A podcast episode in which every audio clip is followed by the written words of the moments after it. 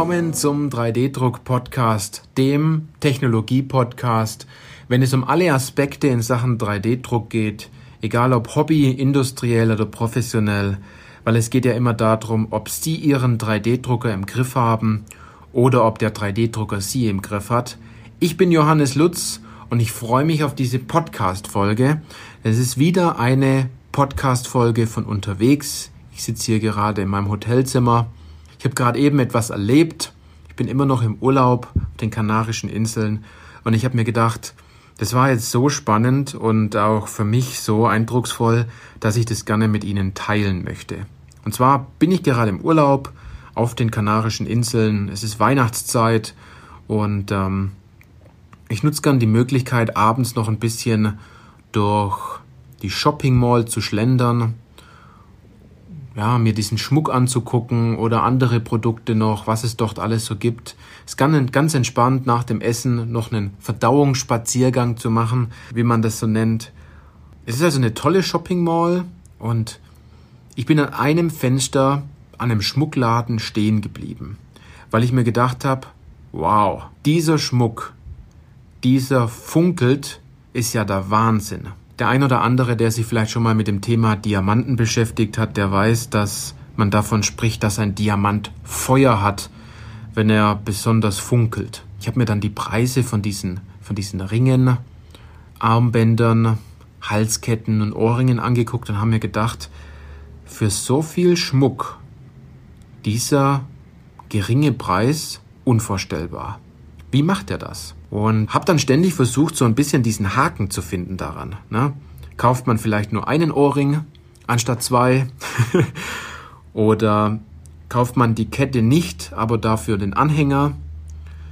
Hat er ein besonderes Licht verwendet, weil diese Diamanten in diesen Ringen so funkeln? Warum ist der Preis nicht so hoch wie bei anderen? Warum bekommt man dort so viel, ich nenne es mal Funkeln, so viel tollen Schmuck für solch einen angemessenen Preis. Und jeder, der sich mit dem Thema Gold ein bisschen auskennt, der weiß, jedes Gramm ist verdammt viel wert. Ne? Und umso mehr man natürlich an einem Goldstück einspart, Sachen Gold, diesem Material Gold, umso günstiger lässt sich vielleicht auch noch verkaufen. Also habe ich mir gedacht, wo ist der Haken? Ich habe mir überlegt, okay, die tricksen hier bestimmt. Dann bin ich in das Geschäft rein und ich wurde sehr freundlich empfangen und habe zu dem Verkäufer gesagt, ich möchte mir gern mal die Ringe angucken. Er sagte, welchen Ring genau? Er holt ihn aus dem Schaufenster. Und da habe ich mir so überlegt, ja, so, und jetzt, jetzt wird nichts mehr funkeln. Und er legte die Ringe dann vor mir auf diesen Tisch. Währenddessen wurde mir dann auch noch ein Getränk angeboten und das habe ich natürlich wahrgenommen. Und Vielleicht kennt ihr der ein oder andere die, die, die diesen Männerschmuck. Also ich, ich trage das sehr wenig, ich trage vielleicht eine Uhr, aber sonst äh, habe ich es mit Schmuck jetzt nicht so. So diese Siegelringe. Ne? Solche Siegelringe, äh, die sind meistens pures Gold. Die sind schon auch ein bisschen schwerer. Die kosten natürlich auch ein bisschen mehr. Hab mir diesen Schmuck dann angeguckt. Er meinte dann, dieser Schmuck würde ganz besonders für mich passen. Er war schon im Verkaufsmodus und ich habe mir gedacht, ich möchte erst mal noch gucken. Ich habe mal ein paar Fragen. Ich habe ihn dann gefragt, warum funkelt dieser Schmuck denn so? Und dann sagte er, er wollte mir die Frage nicht wirklich beantworten. Er sagte, das ist eine ganz spezielle Kollektion, die wir in Italien einkaufen von einem ganz besonderen Schmuckdesigner. Und ich habe ihn gefragt, warum dieser so gute Preis? Ja, ist dieser Preis denn nicht gut? hat er gefragt. Er meinte dann den Scherz zu machen, dass er den Preis höher setzen solle, ob ich dann kaufen würde. Ich sagte, nee, möchte ich nicht. Ich habe mir dann diese, diese Ringe von dieser Halterung weggenommen und dann habe ich mir gedacht, jetzt habe ich es entdeckt. Und es war so unglaublich und das möchte ich jetzt mit Ihnen teilen, denn dieser Designer von dieser Manufaktur in Italien, wo auch immer dieser Ring herkommt, der hat diesen Prozess absolut verstanden. Erstens, eine Lösung zu kreieren. Zweitens, den Kunden zu begeistern. In diesem Fall war ich der Kunde oder der Interessent, denn sonst wäre ich nicht ins Geschäft gegangen, sonst wäre ich nicht an diesem Schaufenster stehen geblieben. Denn was war da drin in diesem Ring? Erstens hat dieser Designer es verstanden, seine Tradition, ja, Schmuck zu designen, mit absolut neuester Technologie zu vereinen. Auf was will ich hinaus? Und zwar, er hat natürlich einen 3D-Drucker verwendet für sein Produkt, seine Ringe, seine, ja, seine Ohrringe, seine Halsketten, aber auch für die Ketten. Ich habe mir den Ring dann etwas genauer angeguckt und habe dann auch gesehen, mit welchem Verfahren dieser Ring hergestellt worden ist. Und dort gibt es dieses Feingussverfahren, dieses Wachsverfahren. Das heißt, es gibt dafür, ich glaube, zwei Technologien. Einmal die Stereolithografie-Technologie, um diese Bauteile herzustellen, und andererseits diese Multi-Jet-Printing-Technologie, also so Objet-Technologie. Dort hat man die Möglichkeit, Bauteile aus Wachs zu gestalten, also aus Wachs auszudrucken und zusätzlich noch Stützstrukturen, falls diese natürlich notwendig sind, auch aus Wachs zu drucken.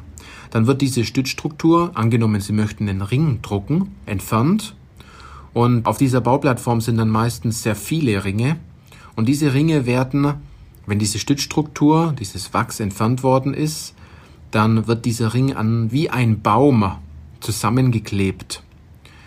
Dann gehen diese Ringe in eine ja, in ein Keramikbad. Dieses Wachs wird von Keramik umhüllt. Dieses Wachs wird ausgeschmolzen, also dieser Ring an sich, dieses Positiv, wird ausgeschmolzen. Und schlussendlich wird dann Gold hineingefüllt. Dann haben Sie Ihren Goldring.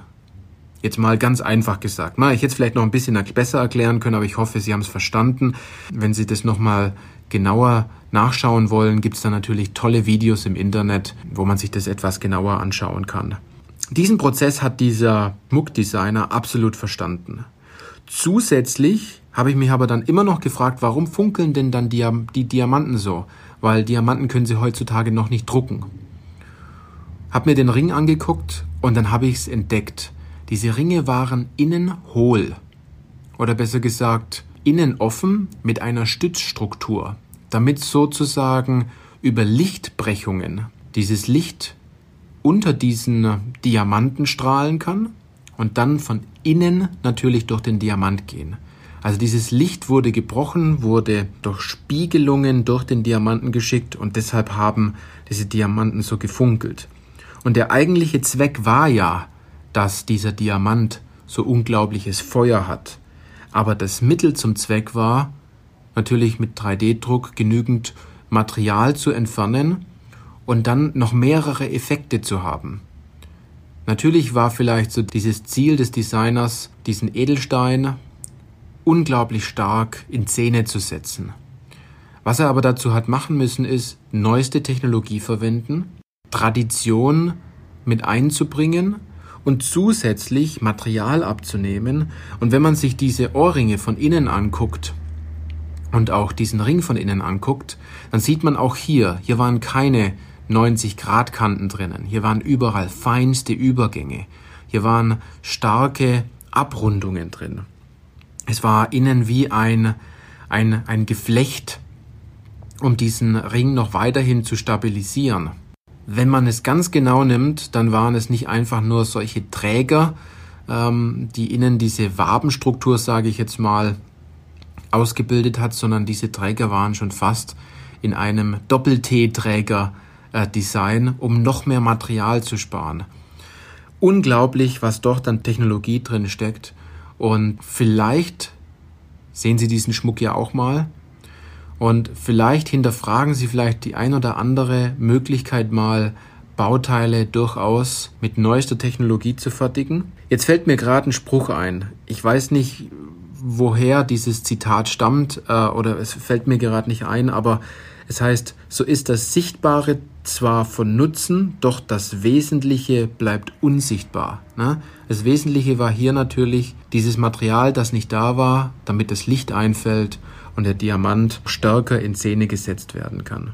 Ja, wie finde ich jetzt das Ende zu dieser Podcast-Folge? Das war natürlich das, was ich Ihnen mitteilen wollte, dass selbst die Schmuckindustrie, die sehr traditionell ist, auch auf neueste Technologien zurückgreift, das Abnehmen von Material oder von Werkstoff meistens nur Mittel zum Zweck ist, um etwas anderes zu erzeugen und dass man vielleicht eher daran denken sollte, nicht ein Produkt zu kreieren, sondern eine Lösung oder man eher darüber nachdenkt, den Kunden zu begeistern, anstatt einfach nur ein Produkt zu kreieren. In dem Fall hat das bei mir hervorragend funktioniert. Um die Geschichte noch zu Ende zu sagen, ich habe nichts gekauft, ich war einfach nur fasziniert. Ich bin aber noch ein paar Tage da. Vielleicht überlege ich mir das noch. Also, wenn Ihnen diese Podcast-Folge gefallen hat, dann freue ich mich ganz besonders, wenn Sie mir eine 5-Sterne-Bewertung geben. Denn umso mehr Sterne Sie mir geben, umso mehr Menschen profitieren von dem, wo Sie gerade profitieren.